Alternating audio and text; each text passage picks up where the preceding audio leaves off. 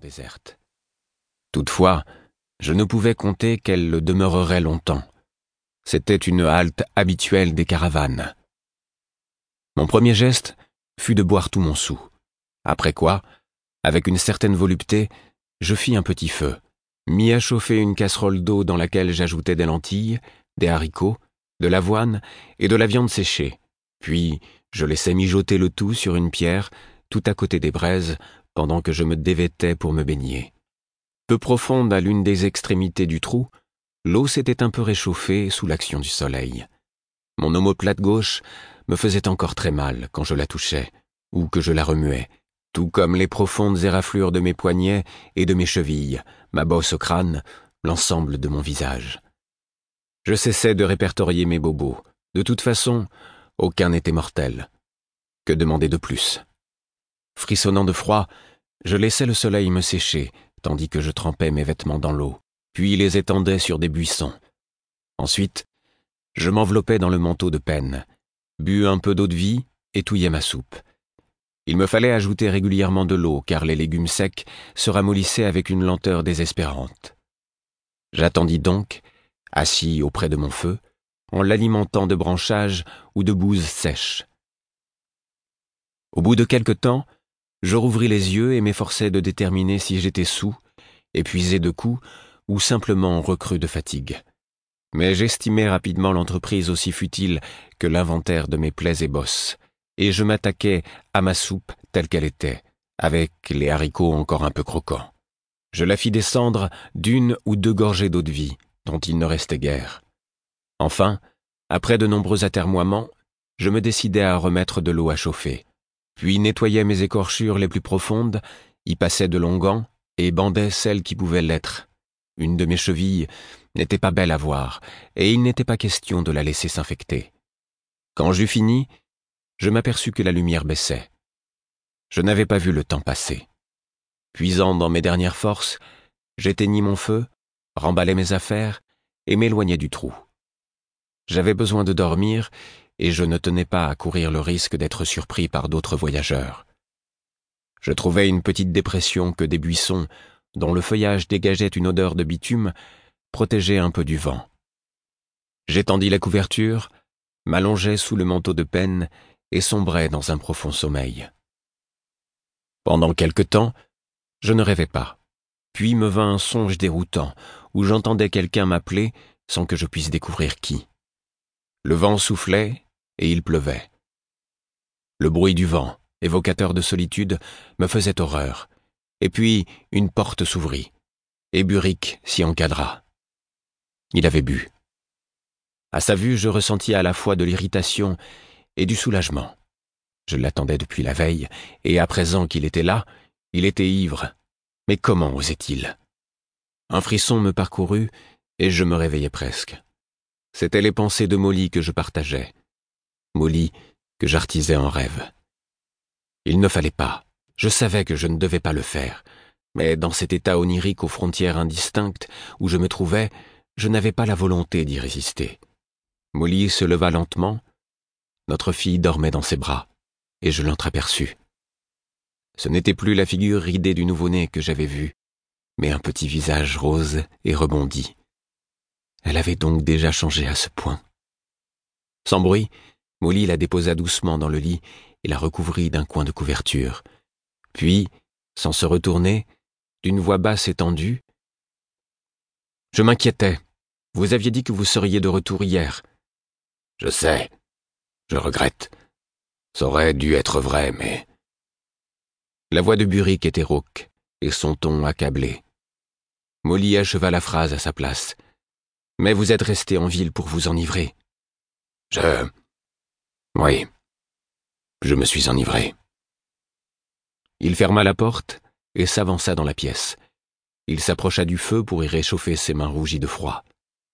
Son manteau était trempé, et ses cheveux aussi, comme s'il n'avait pas pris la peine de remonter son capuchon en chemin. Il ôta son manteau dégoulinant et s'assit rapidement dans le fauteuil près de l'âtre. Puis il se pencha pour masser son genou blessé. Ne venez pas ici quand vous êtes sous, lui dit Molly sans détour. Je sais bien que vous n'aimez pas ça, mais C'est hier que je me suis saoulé. J'ai bu encore un peu ce matin, mais je ne suis pas ivre. Pour l'instant, je suis simplement fatigué, très fatigué. Il se courba pour placer sa tête entre ses mains. Vous ne tenez même pas droit dans votre fauteuil. La colère montait dans le ton de Molly. Vous ne savez même plus quand vous êtes sous. Burick lui adressa un regard là. Peut-être, oui, reconnut-il, à ma grande surprise. Il soupira. Je m'en vais. Il se leva avec une grimace quand il prit appui sur sa jambe blessée, et Molly sentit une pointe de mauvaise conscience. Il avait encore froid, et l'abri dans lequel il dormait était ouvert au courant d'air et à l'humidité. Pourtant, c'est lui qui l'avait voulu. Il savait ce qu'elle pensait des ivrognes.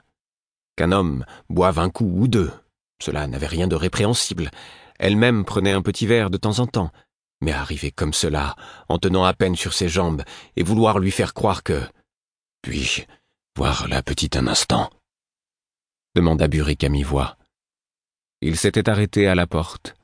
Je discernais dans ses yeux une expression que Molly était incapable de voir, parce qu'elle ne le connaissait pas assez, et j'en eus le cœur déchiré.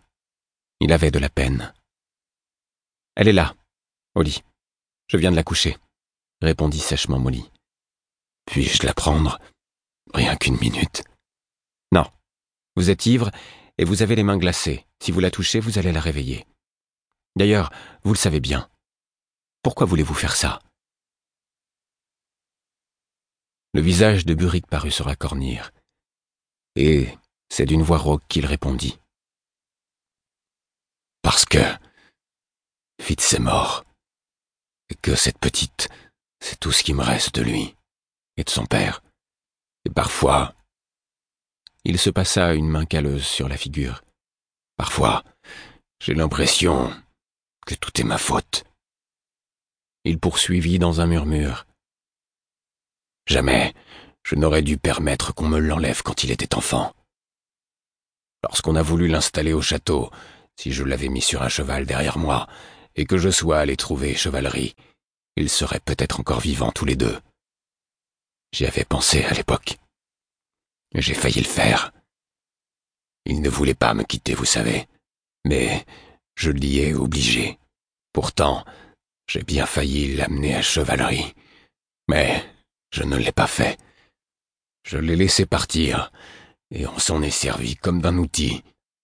Je sentis le tremblement qui s'était soudain emparé de Molly. Des larmes lui piquèrent les yeux. Elle se défendit avec colère. Maudit que vous êtes, il est mort depuis des mois. N'essayez pas de m'adoucir avec vos pleurnicheries d'ivrogne. Je sais, répondit Burick. Je sais. Il est mort. Brusquement, il prit une grande inspiration et se redressa. Je connaissais cette attitude par cœur. Il replia ses peines et ses faiblesses et les cacha tout au fond de lui-même. J'aurais voulu poser ma main sur son épaule pour l'apaiser, mais c'était moi qui en avais envie, pas Molly. Il se dirigea de nouveau vers la porte, puis s'arrêta. Ah, j'ai quelque chose ici. Il fouilla dans sa chemise. C'était à lui. Je... Je l'ai pris sur son corps, après sa mort. Vous devriez le garder pour la petite, afin qu'elle ait un souvenir de son père. C'est le roi subtil qui le lui avait donné. Burick ouvrit la main, et mon cœur se serra brutalement.